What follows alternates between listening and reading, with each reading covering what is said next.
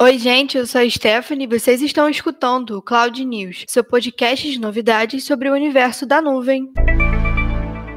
E no episódio de hoje do Cloud News, a gente vai falar de várias atualizações do Facebook envolvendo segurança e as políticas de comunidade da rede. Vamos também contar sobre novos recursos do Telegram. Também vamos comentar com o relatório da Google que removeu mais de 3 milhões de anúncios do ar no ano passado e um projeto entre a Google e a Linux Foundation para melhorar as tecnologias contra as alterações de softwares. Começando pelo Facebook, a rede social anunciou essa semana que vai punir grupos e membros que desrespeitam as diretrizes da rede. Para os grupos, as medidas de punição vão incluir notificações para os usuários avisando que o grupo já permitiu a publicação do conteúdo que viola as regras da comunidade e esses grupos também serão menos visualizados na timeline. O Facebook também vai limitar algumas notificações de convites para esses grupos durante um certo período. A rede social também informou que vai deixar de sugerir grupos políticos em todo o mundo. Isso já tinha sido anunciado para os usuários dos Estados Unidos em janeiro desse esse ano e agora vai valer para todos os outros países. Ainda sobre as punições, os membros de grupos que fizerem postagens recorrentes violando as regras do Facebook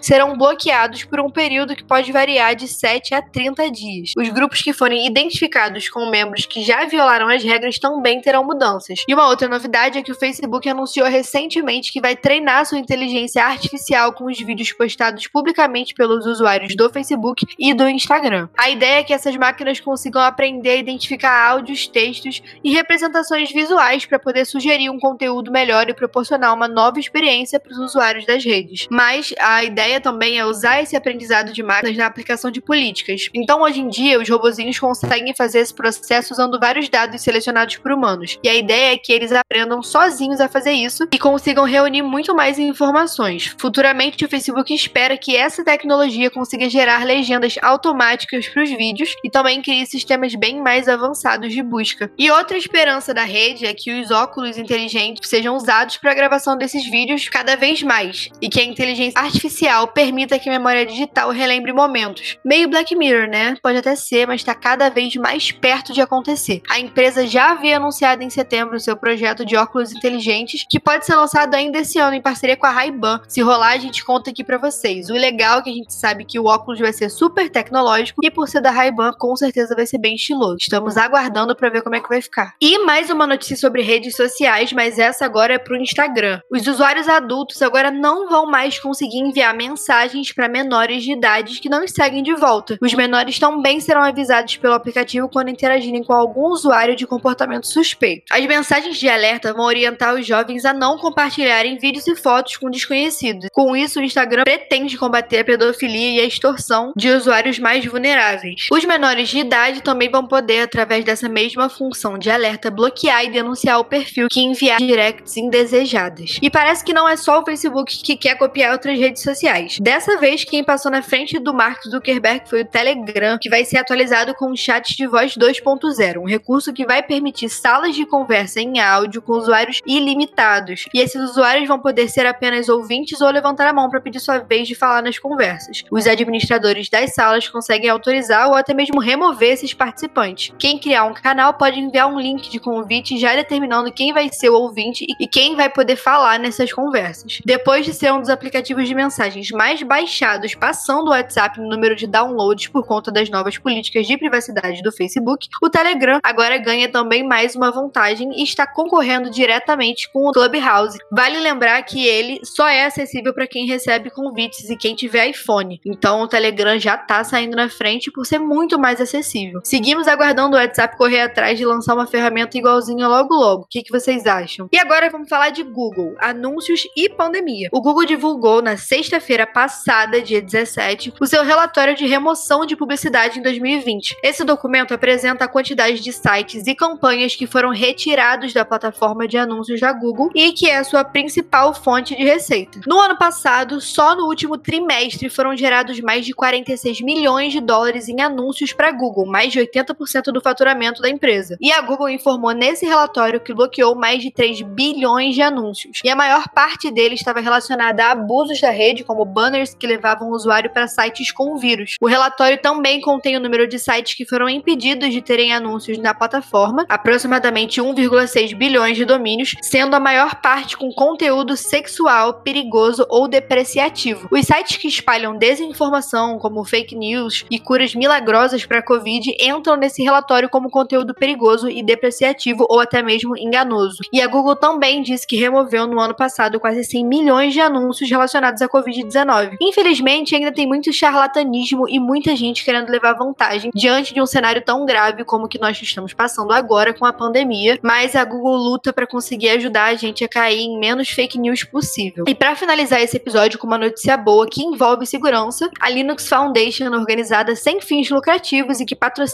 o desenvolvimento da Linux, anunciou o lançamento do SIG Store, um projeto que vai facilitar a verificação de integridade dos códigos e softwares baixados na internet. E além da ONG, estão também colaborando no projeto a Google, a Red Hat e a Universidade de Purdue. O projeto tem como objetivo dificultar a vida dos hackers que manipulam os programas de código aberto para invadir alguns sistemas. O SIG Store vai reunir ferramentas para facilitar esse projeto de certificação e assinatura digital, que permite que os desenvolvedores confirmem a legitimidade dos seus softwares. Como a certificação tem custos altos, para evitar esses gastos, o SIG Store vai usar outros serviços de tecnologia para poder verificar a identidade desses desenvolvedores. Assim, o SIG Store pode evitar alguns tipos de ataques contra programadores, como os que acontecem quando se recebe uma versão alterada de um código aberto distribuída por vírus, por exemplo. Mas ainda existe um outro desafio. Pode acontecer uma variação no ambiente tecnológico, o que faz com que dois programas criados a partir do mesmo código sejam diferentes. Além disso, qualquer pequena mudança nos códigos pode abrir uma brecha para esses hackers. Então, a assinatura digital do Sigstore pode ser uma etapa para criar uma tecnologia que previna isso e aumente a segurança e a confiabilidade dos códigos abertos. Segurança é um assunto cada vez mais urgente e importante na tecnologia. E aqui na IPNET a gente produz muito conteúdo sobre o assunto, que você pode encontrar no nosso Cloudcast, nos nossos webinars, no YouTube e também no nosso perfil do Medium. Siga a IPNET nas redes sociais e fique sempre por dentro, não só das nossas novidades, mas também de todo o material que a gente produz para te ajudar a crescer. E esse foi o Cloud News de hoje, seu portal de novidades e informações sobre tecnologia e nuvem em até 10 minutos. Até a próxima semana!